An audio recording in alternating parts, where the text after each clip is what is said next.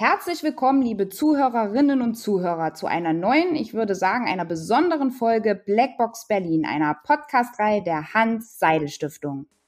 Am 26. September 2021 haben die wahlberechtigten Bürgerinnen und Bürger den 20. Deutschen Bundestag gewählt. Auch international wurde der Bundestagswahl große Beachtung geschenkt, war Deutschland doch bisher im Ausland fest mit dem Namen Angela Merkel verbunden. Doch wer führt künftig das bevölkerungsreichste und wirtschaftlich stärkste Land der Europäischen Union? Eine Frage, die wir uns doch alle stellen wie die Vereinigten Staaten auf Deutschland vor der Bundestagswahl geblickt haben, aber auch wie sie nach der Ära Angela Merkel blicken werden, das werden wir in dieser Folge unter die Lupe nehmen. Und wer weiß, eventuell bekommen wir auch einen kleinen Ausblick, wie die künftige transatlantische Politik zwischen Berlin und Washington DC aussehen könnte. Genauer gesagt werden wir uns die Blackbox Berlin diesmal aus der Außenperspektive anschauen. Die Technik macht's möglich. Aus den Vereinigten Staaten ist uns Christian Forstner zugeschaltet. Er ist Repräsentant der Hans-Seidel-Stiftung in Washington und neben den USA ist er auch für Kanada zuständig. Herzlich willkommen. Ich freue mich sehr, dass Sie uns heute zur Verfügung stehen. Welche Aufgaben kommen denn einem Auslandsbüro so zu? Also ganz allgemein natürlich, ja, am Auslandsbüro äh, kommen vielfältige Aufgaben zu. In erster Linie ist es die Pflege der äh, Kontakte und der Beziehungen zum jeweiligen Gastland. Und die sind natürlich äh, in unterschiedlichen Schattierungen wichtig. Ja, manchmal dominieren Wirtschaftsbeziehungen, manchmal Fragen der inneren Entwicklung, ja, Frauenförderung, Energiepolitik, ja, äh, Stadt, Stadtentwicklung, ja, oder eben im Verhältnis zu Amerika die großen Fragen der Weltpolitik. Ja, was interessiert uns denn? Ja, Stabilität in der Welt, europäische Sicherheit. Ja, wie gehen wir mit den Herausforderungen, den globalen Herausforderungen um? Und die USA sind ein Global Player. Da müssen wir enge Kontakte haben. Da müssen wir uns eng äh, austauschen, ja, was unsere Interessen sind, was die gemeinsamen Werte sind, wo wir gemeinsam Stabilität Wohlstand ja, und Entwicklung in der Welt erreichen wollen. Ja. Und natürlich auch bilaterale Fragen ähm, Fragen der Handelsbeziehungen, der Wirtschaftsbeziehungen, der Sicherheitsbeziehungen. Ja. Deutschland äh, hat natürlich sehr enge Kontakte und ähm, Erfahrungen auch äh, mit den USA gemacht nach dem Zweiten Weltkrieg. Ja. Äh, wir sind zusammen in der NATO. Ja. USA ist der Sicherheitsschutzgarant ja, für äh, Europa äh, und für Deutschland natürlich im Besonderen nach dem, nach dem Kalten Krieg immer noch. Also vielfältige Fragen, enges Verhältnis, ja, und all das müssen wir gemeinsam diskutieren mit äh, Experten, mit Entscheidungsträgern im vorpolitischen Raum, im engen politischen Raum, Abgeordnete. All das muss ähm, organisiert werden. Wir müssen Themen aufgreifen, ja, und wir müssen Leute zusammenbringen. Echtes, ein enges und echtes belastbares Netzwerk knüpfen. Und das ist die Aufgabe von Auslandsbüros. Das klingt auf jeden Fall sehr vielfältig und spannend.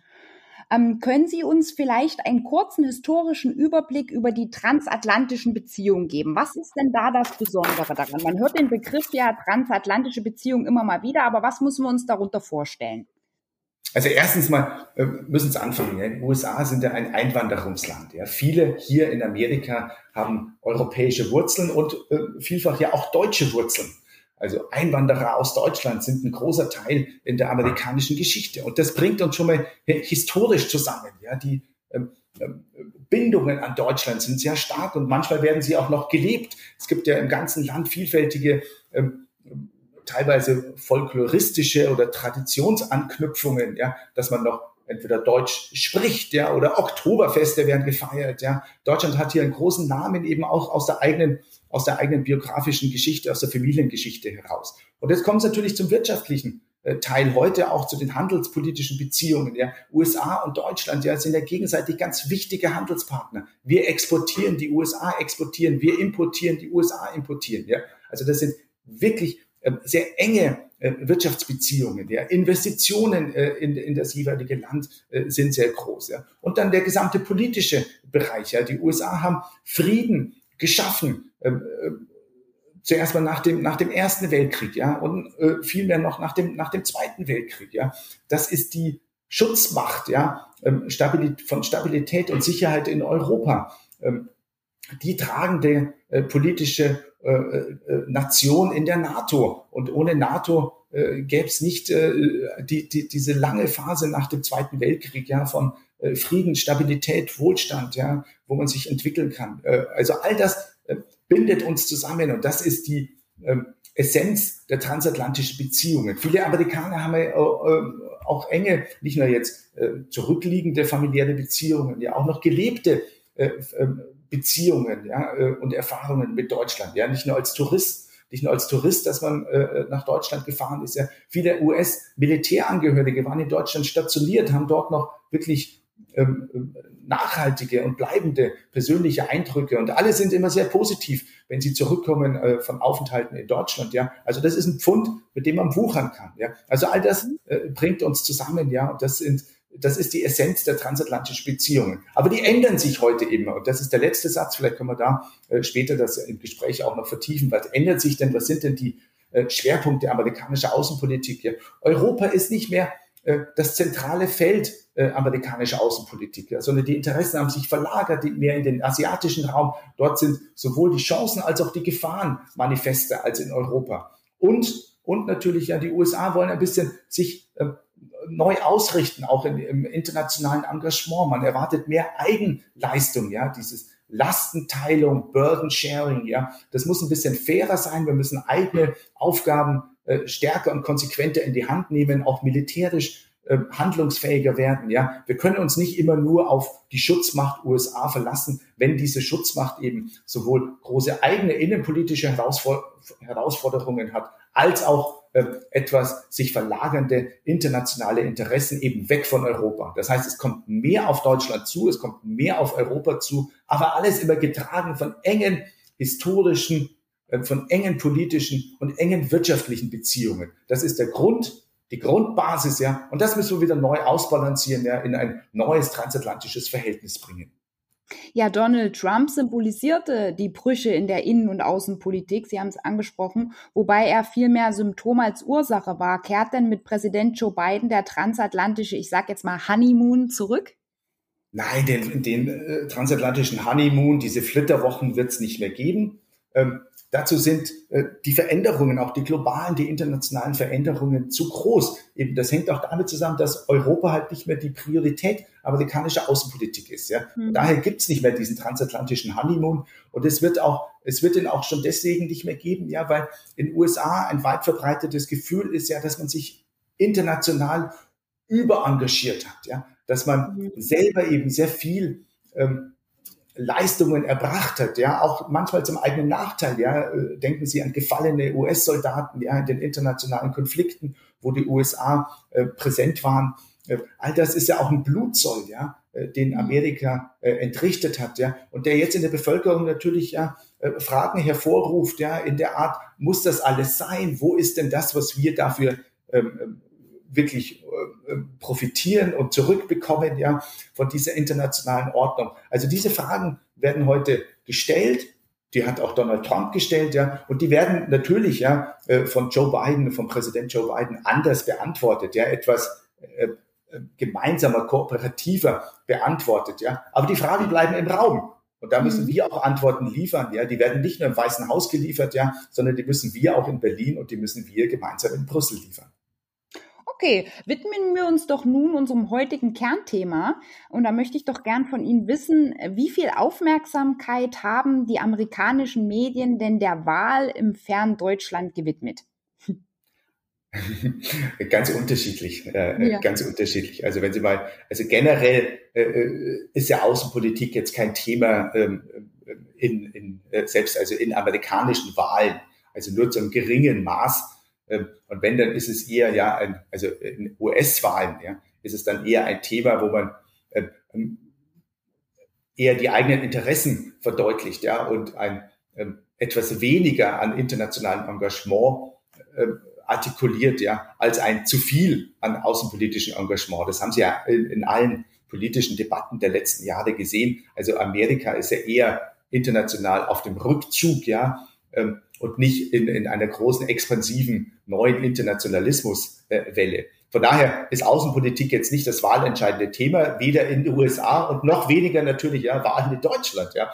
Also das ist schon etwas, wo man sagen muss, ja, das sind schon, äh, also das ist schon ein Thema für die, ähm, für die politische Elite in Washington. Die schaut natürlich genau hin und Sie haben es ja einleitend auch gesagt, ja, ähm, es ist eine Wahl, die äh, historisch ist, ja, weil die langjährige Bundeskanzlerin Angela Merkel eben gesagt hat, ja, sie tritt nicht mehr an und sie wird nicht mehr eine neue Legislaturperiode machen. Und gerade äh, mit Blick auf die Bedeutung von Angela Merkel auch für die transatlantischen Beziehungen in den letzten Jahren, wo das äh, unter Donald Trump sehr schwierig war. Und Angela Merkel hat aber diese westliche Welt äh, zusammengehalten, ja, im G7-Rahmen, ja. Sie galt äh, vielfach ja als die neue Jeanne d'Arc, die Freiheitskämpferin, die verkörpert die westlichen Werte von Demokratie, Rechtsstaatlichkeit, Menschenrechte, was eigentlich ja immer die Aufgabe des stärksten Präsidenten ist, ja. Und das ist halt der US-Präsident, ja. Aber unter Donald Trump war das halt nicht mehr der Fall. Angela Merkel hat diese Lücke geschlossen. Sie hat die westlichen Werte hochgehalten. Auch im internationalen Krisenmanagement denken wir an Ukraine, an den Minsk-Prozess mit Russland, ja, denken wir auch an China. Also das waren große Aufgaben, die Angela Merkel erfüllt hat. Und jetzt tritt sie nicht mehr an. Und irgendwann werden jetzt ihre, wenn eine neue Bundesregierung äh, sich gefunden hat, der werden Angela, Angela Merkels Tage im Bundeskanzleramt gezählt sein. Und das haben hier schon die äh, politischen Experten gewusst. Deswegen der Blick der politischen Elite in Washington war natürlich schon auf Berlin gerichtet. Im großen Land natürlich ja, sind diese Wahlen jetzt äh, äh von peripherer Bedeutung und äh, überwiegend haben die Leute das auch gar nicht gewusst, dass da gewählt ist. Ja. Hm? Wie empfand man denn äh, den deutschen Wahlkampf? Also ich würde vielleicht wissen wollen, was hätten die Amerikaner denn vielleicht anders gemacht? Da kann man ja auch draus lernen. Also mit Sicherheit äh, äh hätten sie sehr viel mehr Geld ausgegeben im Wahlkampf.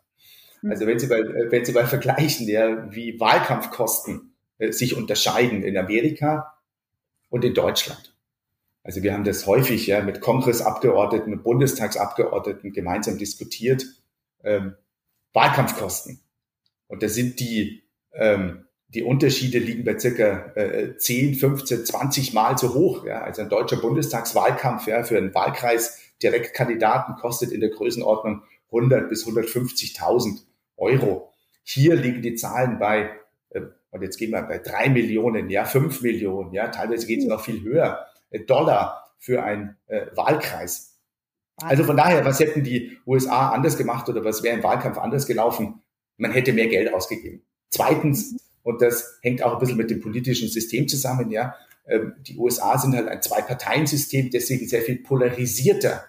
Also man hätte äh, den Wahlkampf sehr viel aggressiver geführt. Wenn Sie sich mal Wahlkämpfe in den letzten Jahren anschauen, ähm, ähm, geht es ja, muss man ja fast sagen, gibt es ja unterhalb der Gürtellinie äh, keine Grenze. Ja, also es geht schon wirklich äh, sehr an, auch, auch äh, in Richtung persönlicher Beleidigungen und sehr intensiver, aggressiver Auseinandersetzungen. Ja. Das ist in Deutschland anders, ja, weil wir natürlich immer auch äh, an das Nachwahl, äh, an die Nachwahlzeit äh, denken. Ja, sie müssen ja Koalitionen bilden. Auch das ist in den USA anders. Ja, hier haben sie natürlich die äh, Jackson Balances zwischen den Institutionen, aber zuerst mal hat eine Mehrheitspartei, der Gewinner bei Wahlen, eine Mehrheit, äh, manchmal knapp, manchmal äh, weniger knapp, ja, aber es gibt eine Mehrheit ohne Koalition. Die Parteien in sich Koalition sind eine Koalition zwischen Linken, Rechten, äh, Populisten, ja, das haben die Demokraten genauso wie die Republikaner, aber man muss nicht gemeinsame äh, Koalitionen äh, bilden. Äh, in Deutschland ist das anders, ja, von daher ist der Ton, die politische Kultur eine etwas gemäßigtere, eine kompromissorientiertere. Dritter Punkt, ja, Social Media wäre mit Sicherheit anders. Mhm. Ja, wir äh, gehen natürlich immer mehr stärker auch in Richtung von Social Media, auch in Deutschland. Aber hier in den USA spielt das eine sehr viel größere äh, Rolle. Informationskampagnen, auch der politische äh, Austausch, ja, und der Schlagabtausch ja, in den Social Media Kanälen, ja, ist ja sehr viel intensiver, sehr viel äh, aggressiver, ja. Also es fehlt dieses nationale, äh, äh übergreifende Medium, ja. Vieles äh, läuft in diesen ähm, Echo-Kammern, ja, in den Social Media Echo-Kammern, ja, innerhalb des eigenen äh, politischen Lagers, ja, also äh, Wahlen in der Mitte, äh, äh, das Ausgreifen auf den Wechselwähler, ja, das ist hier sehr viel schwächer ausgeprägt. Ja. Also es gibt Unterschiede äh, äh im, im Wahlkampf, ja, äh, von der Finanzierung, vom Geld, von der Aggressivität, von der politischen Kultur, ja, von den Social Media, all das äh, hätte hätte oder ist zwangsläufig ja äh, unterschiedlich, ja, wird unterschiedlich praktiziert in den USA und in Deutschland. Äh, wird denn Joe Biden Probleme mit einem der Kandidaten haben? Also ich will sagen, dass zum Beispiel könnte ich mir vorstellen, dass mit der Union Biden ja auf eine stärkere Anhebung des deutschen Wehretats äh, vielleicht zurückgreifen kann. Also ganz konkret gesprochen, würde denn eine Konstellation für einen der beiden Kandidaten Gefahren vielleicht auch für das transatlantische Verhältnis bürgen? Nein, keine Gefahren. Ähm dass ähm, gewisse äh, Schwierigkeiten im transatlantischen Verhältnis existieren, haben wir die letzten Jahre ähm, auch schon unter einer sehr beliebten Bundeskanzlerin Angela Merkel gezeigt. Also da liegen keine Gefahren, aber da liegen natürlich Erwartungshaltungen äh, damit äh, verborgen, ja, oder damit sind Erwartungshaltungen verbunden. Und die mögen sich äh, zwischen den beiden möglichen Kanzlern äh, Olaf Scholz oder Armin Laschet oder einer SPD geführten oder CDU geführten Bundesregierung, da mögen sich schon Unterschiede ergeben. Ja. Also eine SPD geführte Regierung würde hier wahrscheinlich ja äh, in Washington äh, eher wahrgenommen werden als etwas, als eine Regierung ja mit, mit ähm, großen ähm, möglichen gleichen Interessen. Denken wir an Klimapolitik, ja, würde eine SPD zusammen mit den Grünen geführte Regierung großschreiben, ja, äh, äh, intensiv äh, angehen, ja. Genauso Fragen von Menschenrechten, ja, Menschenrechtsverstößen, ja, in Russland, in China. Auch das ist ein Anliegen hier im Weißen Haus. Würde eine vielleicht äh, mit den Grünen SPD geführte Regierung ähm, etwas höher hängen. Äh, Verteidigungsausgaben, ja, würde man sagen, ist an sich eher eine Union, eine CDU, CSU Priorität. Ein starkes Militär, man ist eher die Partei der Bundeswehr, man steht stärker zur NATO, also ähm, hat weniger pazifistische ähm, Reihen äh, zu schließen, ja, wie das halt in einer Mitte-Links-Regierung äh, der Fall ist. Ja, dort ist man eher pazifistisch, antimilitärisch, anti äh, Auslandseinsätze eingestellt. Ja, bei einer Union und FDP geführten Regierung wäre das nicht der Fall. Auch das weiß man in Washington. Zugleich aber weiß man auch, dass man diese exportorientierte deutsche Außenpolitik immer etwas kritisch beurteilt. Ja, ob das jetzt mit Russland ist, ja eine Frage von Nord Stream, ob das äh, die äh, Wirtschaftsinteressen äh, im Verhältnis zu China sind. Ja, also da würde man eine CDU-FDP-Regierung vielleicht stärker mal auch kritisch hinterfragen, ob man diesen ähm, exportorientierten, wirtschaftsorientierten außenpolitischen Kurs auch angesichts dieser großen geopolitischen ähm, Rivalitäten mit Russland und China so durchhalten kann. Ja, also das wären die Fragen an eine CDU, FDP geführte Regierung. Bei einer SPD geführten Regierung, glaube ich, sieht man eher äh, die Überschneidungen in Fragen Menschenrechte, äh, Klimapolitik, ja, und internationale Verantwortung, multilaterales Agieren, auch wenn das natürlich ja deutscher Konsens ist, ja, keine, keine der maßgeblichen Parteien will einen deutschen Alleingang, sondern wir handeln in Europa gemeinsam, ja, wir versuchen immer Europa mitzunehmen und mitzudenken, genauso wie Vereinte Nationen, aber eben dieser internationale, multilaterale Ansatz, der wäre vielleicht stärker ausgeprägt, noch stärker ausgeprägt, ja, bei einer SPD, grün geführten, zusammen mit der FDP geführten Regierung. Und das wird natürlich wichtig, ja, in Fragen jetzt dieser globalen Pandem Pandemiebekämpfung, ja. Wie gehen wir mit der COVAX-Initiative um, ja, also äh, die Verfügungstellung von Impfstoff, ja, auch für ähm, äh, Länder der dritten Welt für Entwicklungsländer, ja. Also da sehen wir einen multilateralen Kontext, ja, der mit Sicherheit mit reinspielt in diese vermutete stärkere Interessenüberschneidungen ja, zwischen der demokratisch geführten äh, Biden-Regierung und einer dann Scholz geführten SPD-Regierung. Ja, also in Fragen Menschenrechte, äh, äh, Corona, Covid-19-Pandemiebekämpfung, ja, China, Russland ja, und Klimapolitik. Also kann ich Ihren Ausführungen ja schon irgendwie entnehmen, dass es bis jetzt im Weißen Haus noch keine Vorliebe für entweder eine Ampel oder eine Jamaika-Koalition gibt. Es sprechen durchaus Argumente für beide Seiten. Ich glaube, das, ich glaub, das Weiße Haus äh, hat, äh, also erstens, weil, äh, glaube ich, äh, äußert sich keine äh, ausländische Regierung zur Regierungsbildung in Berlin. Äh, ja. Und man weiß ja nie, was rauskommt und mit wem man es dann letzten Endes dann doch zu tun hat. Ja. Also da wird sich jede, jede Regierung hüten, Vorlieben zu erkennen, erkennen, zu geben. Das war das eine. Das zweite ist natürlich hier, wenn Sie jetzt schauen, was gerade aktuell äh, die äh, äh, großen Themen der amerikanischen Politik sind. Äh, da geht es um ähm, äh, Billionen Investitionen, Ausgaben, ja, die jetzt vom Kongress diskutiert und verabschiedet werden, ja, in der Infrastruktur. Und dann unterscheidet man das in der harten Infrastruktur, also das, was die klassische Infrastruktur ist, ja, Brücken, Straßen, Schiene, Breitband, ja, ähm, ähm, Leitungen. Ähm, und dann äh, das zweite, das größere Paket noch, ja, diese weiche Infrastruktur, da geht es um äh, schulische Ausbildung, ja, um Gesundheit, um äh, Elternschutz, ja, äh, um Kindergeld, ja, Pflegeversicherungen, ja. Ähm, also das sind die großen Aufgaben jetzt, ja. Und ich glaube, der, das ist eben der zweite, der zweite Grund. Eben der erste, man wird nicht kommentieren, was in Berlin passiert. Und zweitens, da schaut man auch gar nicht so genau hin. Hier, hier gibt's andere Prioritäten und nicht, wer sich jetzt in Berlin wann mit wem trifft und über was redet. Äh, welche Politik erhofft sich denn Washington von Berlin und äh, was erwartet vielleicht sogar Nordamerika von der neuen Bundesregierung? Nein, das, äh, äh wir haben es ja schon kurz angesprochen. Äh, man erwartet sich natürlich eine handlungsfähige Bundesregierung. Eine Bundesregierung, die auch die internationalen ähm, Herausforderungen erkennt und auch aktiv bereit ist, ja, an deren Lösung mitzuarbeiten. Das heißt, in einigen Bereichen mag das ja besser funktionieren und auch stärker auf einen Konsens äh, in Deutschland äh, fußen in der Klimapolitik, ja. Ähm, oder in äh, multilaterale Zusammenarbeit, ja, bei Covid-Management, äh, ja, äh, und Krisenmanagement, ja. In anderen Fragen wird man sich natürlich schwerer tun, auch in Berlin, ja. Äh, Fragen der militärischen ähm, des Verteidigungsbudgets, ja, des militärischen Engagements auch äh, international.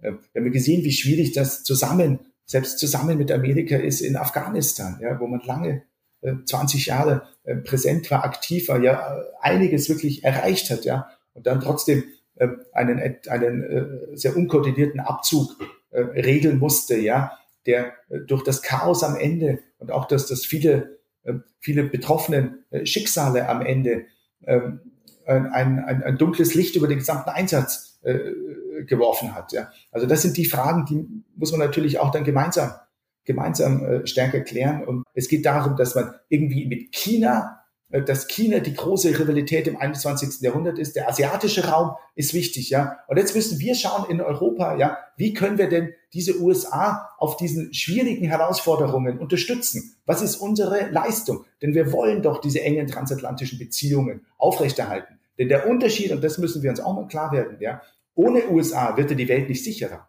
Ohne die USA gibt es ja nicht mehr Menschenrechte. Letztes Jahr gab es die US-Wahl mit dem Sieg eines Demokraten Joe Biden. Dieses Jahr die Bundestagswahl mit historischen Verlusten der Union. Müssen wir denn spätestens jetzt von einer Krise des Konservatismus sprechen?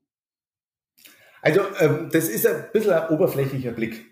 Ähm, ähm, wenn man sagt, oh, die Republikaner in Amerika haben verloren, die CDU hat in Deutschland verloren, die Krise des Konservatismus. Ähm, hm. Das ist, ähm, äh, das ist eins plus eins, aber das heißt nicht immer, dass es gleich äh, äh, in die Krise des Konservatismus geht. Ja. Also müssen wir ein bisschen genauer hinschauen. Ja. Republikaner in Amerika. Und dann schauen wir am Ende, jetzt machen wir einen kurzen Blick auf jedes Einzelne und dann schauen wir am Ende, wo die Überlappungen sind. Also Krise der Republikaner mit Sicherheit, ja, weil eben ähm, erstens mal die Persönlichkeiten immer stärker werden die Parteibindung hier ohnehin schon schwächer ist. Deswegen haben sie mehr Angriffsmöglichkeiten für jemanden. Noch dazu haben wir am Anfang auch schon diskutiert, Geld in der Politik, wie wichtig das ist. Ja, also wenn Sie hier einen großen Namen haben, eine Personality sind, ja, noch das, und dazu Geld mitbringen und dann ein paar Themen richtig bespielen, ja, die so dieses, ähm, ähm, die die Ängste in der Politik, die Sorgen äh, äh zum, äh, zum Thema machen, ja, und äh, richtig emotionalisieren. Und das ist diese Angst vor Globalisierung, das ist diese Angst vor internationalen Engagement, vor Arbeitsplatzverlusten, ja, vor Immigration, ja, all das, äh, vor dem technologischen Wandel, ja, all das äh, ruft er äh, Sorgen und Ängste hervor, ja, von Leuten, die, die, die sich nicht mehr verstanden und nicht mehr gehört fühlen in der Politik, ja. Während in Washington alles so ein Establishment äh, Entscheidungszettel ist, ja, der sich selber politische Klasse genug ist, ja, ähm, ähm, abgehoben vom, vom Rest äh, des Landes, ja. Das war die Krise der Republikaner, dass man Stimmungen in der Gesellschaft äh, nicht mehr ganz verstanden hat. Und da kommt einer Populist von außen äh, mit großen Namen und das dürfen auch nie äh, vergessen. Wir denken immer, Donald Trump äh, äh kommt wie, wie der, äh, Deus Ex Machina, ja, aus dem, aus dem äh, runtergefallen. Nein, der war schon lange präsent. Das war der große Entertainer. Der hat seit Jahren äh, die, die populärste Fernsehshow äh, gehabt im US-Fernsehen, ja. Und dann sagt er, und jetzt äh, äh, räume ich aber mal die Politikszene auf, ja. Und dann war man sich intern nicht einig, äh, wer sich dem entgegenstellt. Dann haben gedacht, 15, ja, wir schaffen das. Äh, und dann war halt der eine Trump äh, gegen 15 andere der relativ stärkste und setzt sich durch. Auch mit, mit großen Namen, viel Geld, ja, und, und äh, Social Media Wahlkampf. Das ist die Krise der Republikaner, die immer populistischer werden, die immer teilweise in die Ränder gehen, ja, die Anti-Establishment werden, ja, also eine gewisse AfD-Entwicklung äh, äh, bei den Republikanern hier. Das ist natürlich die Sorge. Jetzt zu der äh, äh CDU, CSU in Deutschland, ja. Die Wahlen äh, haben ja gezeigt, man verliert in die Mitte. Die AfD ist ja nicht stärker geworden. Gehen wir jetzt mal von Sachsen, Thüringen weg, ja, mit den hohen Zahl an Erststimmen und Zweitstimmen, Direktwahlkreise, natürlich, ja, ähm, ist, das, ist das eine Entwicklung, ja, die ähm, ähm, sehr, sehr sorgenvoll ist, ja. Genauso Abstand der CDU und der Erstwählern, ja, ähm, äh, in, den, in, der, in der Gruppe dann von 18 bis 30-Jährigen, ja, wenn man dann nur noch auf 10, 12 Prozent kommt, ja, Nummer vier unter den etablierten Parteien ist ja, ist das natürlich äh, äh, eine ähm, Entwicklung, ja, äh, die viele, viele schlaflose Nächte bereitet, ja. Aber insgesamt war die Wählerbewegung ja in Deutschland eine hin zur Mitte, während in den USA eher eben die Ränder stärker werden. Ja. Und die Mitte schwächer wird, ja, sehen wir, dass nach wie vor diese Mitte ja in Deutschland, wenn wir jetzt die Grünen mit reinnehmen, ja, urbane ähm, obere Mittelklasse, die FDP, ohnehin immer liberales Milieu, äh, SPD und CDU, CSU, ja, haben sie jetzt die Parteien der Mitte äh, an sich, die nach wie vor stark sind, ja, die sich halt jetzt unterschiedlich äh, ausformen, ja, für eine neue Bundesregierung, ja. Also die Krise des Konservatismus in Deutschland äh, ist eine relative, ja, die damit auch zusammenhängt, ja, dass halt Persönlichkeiten immer stärker werden, ja. Und mit Sicherheit die Frage von Persönlichkeiten und politischen Führungen wichtiges äh, äh wird als die Frage von äh, politischen Inhalten. Wer liest denn schon Parteiprogramm? Ja, aber den politischen Führer oder den Parteivorsitzenden, den kennt man halt oder den Spitzenkandidaten. Ja, also das hat schon auch mit dazu beigetragen äh, zur Krise und zum Wahlausgang der CDU/CSU. Ja, aber eben auch die Frage, die großen Fragen sind natürlich ja technologische Entwicklung. Ja, auch bei uns in Deutschland haben wir viele Leute, ja, die sich nicht mehr mitgenommen fühlen von der Politik. Und wir haben ja Studien, ja, die zeigen, AfD-Hochburgen sind dort, wo sich Leute abgehängt fühlen, ja, wo das Land sich abgehängt fühlt, ja, oder ländliche Bereiche abgehängt fühlen von den äh, prosperierenden urbanen, ja, oder Vorstädten, urbanen Zentren und Vorstädten. Also müssen wir auch wieder mehr für Gleichheit in der Gesellschaft tun, ja, für Entwicklungsperspektiven ähm, äh, investieren, ja. Und dann, dann, äh, und die Frage natürlich immer, ja, von Identität, ja, äh, Migration, äh, Globalisierung, ja da natürlich in vielen Fragen können, sagen wir mal, die bürgerliche Mitte kann andere Antworten geben als, äh, sagen wir, eine progressive Linke.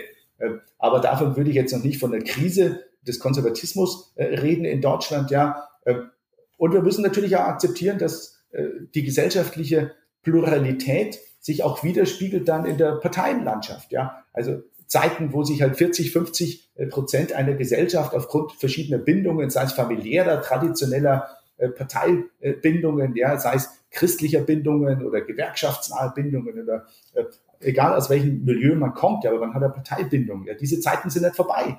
Heute ist es alles pluraler, man entscheidet kurzfristiger, man hat ähm, sehr viel individualisiertere Interessen. Für den einen sind die Steuern entscheidend, der nächste beim Klima, der dritte in der Schulpolitik, der vierte will die Digitalisierung äh, stärker fördern, beim fünften sind es die Menschenrechte und der liberale Ansatz in der Corona-Krise, was auch immer. Also von daher werden wir diese Pluralisierung in der Gesellschaft zwangsläufig auch sehen in einer Parteienlandschaft, ja, die ist halt auch ein bisschen ausdifferenziert. Ja. Heute haben wir halt dann sechs, sieben Parteien, wird halt schwieriger, aber solange wir so eine politische Konsenskultur haben, kriegen wir schon wieder eine handlungsfähige Regierung zusammen. Das ist halt eine deutsche repräsentative Demokratie und die ist ja bewährt, hat sich ja seit 1945 äh, bewährt, ja. Da glaube ich, gibt es jetzt keinen keinen Grund äh, zur großen Sorge. Umgekehrt in den USA müssen natürlich schon eher besorgt sein, ja. Also die Polarisierung in der Gesellschaft, ja, die Rolle der politischen Bildung, das Desinteresse, das Misstrauen, ja, gegenüber dem politischen Establishment, ja, auch gegenüber ähm, Autoritäten der Wissenschaft, ja.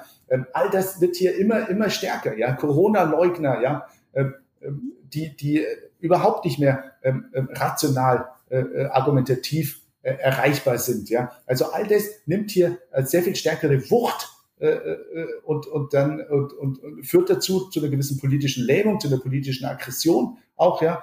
Und, äh, und das müssen Sie aber immer noch in einem politischen Betrieb äh, berücksichtigen. Ja, also die, die Gefahren, ja, und die gefährlichen Entwicklungen in Amerika sind mit Sicherheit größer als bei uns in Deutschland. Ja, Herr Forstner, ich würde Ihnen vielleicht zu guter Letzt äh, noch ganz kurz eine persönliche Frage stellen wollen. Äh, was wünschen Sie sich denn persönlich für die Zukunft? Äh, ist es jetzt ganz persönlich oder politisch persönlich? Ja, total persönlich. Nein, ich glaube, äh, ich glaube persönlich, ja, und das ist, ist, ist ein bisschen äh, persönlich und allgemein, ja. Ähm, ja. Ähm, wir leben ja nach wie vor in sehr herausfordernden Zeiten. Äh, äh, jetzt mit äh, Blick auf Corona. Das waren ja doch heftige ähm, ähm, Einschränkungen ja, und ähm, Belastungen, ja, durch die wir alle gegangen sind, in, in, der, in, der, unterschiedlichen Facetten. Ja. Junggesellen waren noch einsamer, wer alleine lebt, war noch einsamer, beschnitten in seinen sozialen Kontakten. Wer, und das ist jetzt das Persönliche, nachdem Sie gefragt haben, wie wir, also eher in einer größeren Familie mit vielen Kindern, also wir haben vier Kinder daheim, ja, äh, und dann und das halten es mal aus, wenn über ein Jahr die Schulen geschlossen sind. Ja, ähm, ja. da wünscht man sich, da wünscht man sich mehr ähm, ähm äh, Einsamkeit, äh, die man nicht hat, ja, bei, bei so viel Tohu Wabohu und äh, Hausaufgaben und Zoom-Codes mit, mit Kindern schon, ja, zu Hause. Also ähm, wie auch immer äh, die persönliche Perspektive ist, aber für jeden war äh, waren das belastende Monate. Äh, und, und wir sind keineswegs, glaube ich, über den Berg.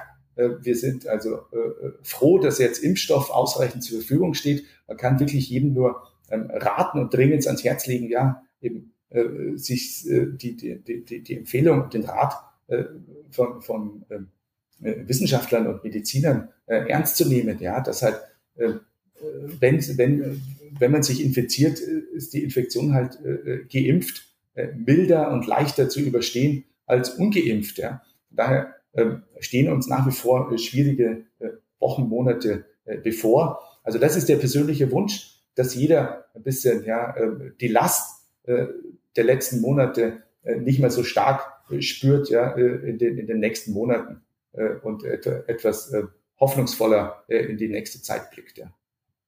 Ja, okay, ich würde vielleicht jetzt nochmal für unsere Zuhörerinnen und Zuhörer das Gespräch ganz kurz in ein paar Gedankengängen zusammenfassen wollen. Also Herr Forstner hat uns zunächst erklärt, wie ein Auslandsbüro arbeitet und welche Themen denn speziell im Büro in Nordamerika so anfallen. Er hat uns auch einen Überblick über die transatlantischen Beziehungen gegeben. Ähm, Merkels Nachfolger in Washington, also ist in Washington zumindest, ich sage jetzt mal, ein unbeschriebenes Blatt. Und äh, wir haben auch erfahren, oder ich konnte es zumindest aus den Ausführungen nehmen, dass ein Zurück zu transatlantischer Romantik und zu einem, ja, ich sag mal, Status quo Trump wird es wohl nicht mehr geben.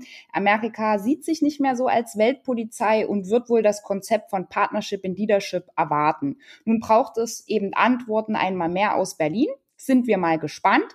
Die neue Bundesregierung wird zumindest transatlantisch auch gefordert sein. Ja, Herr Forstner, es hat mich wirklich sehr gefreut, mit Ihnen heute ins Gespräch zu kommen. Vielen Dank für Ihre Expertise und die Einblicke in Ihre Arbeit in Washington und auch die amerikanische Sicht auf die Post-Bundestagswahl.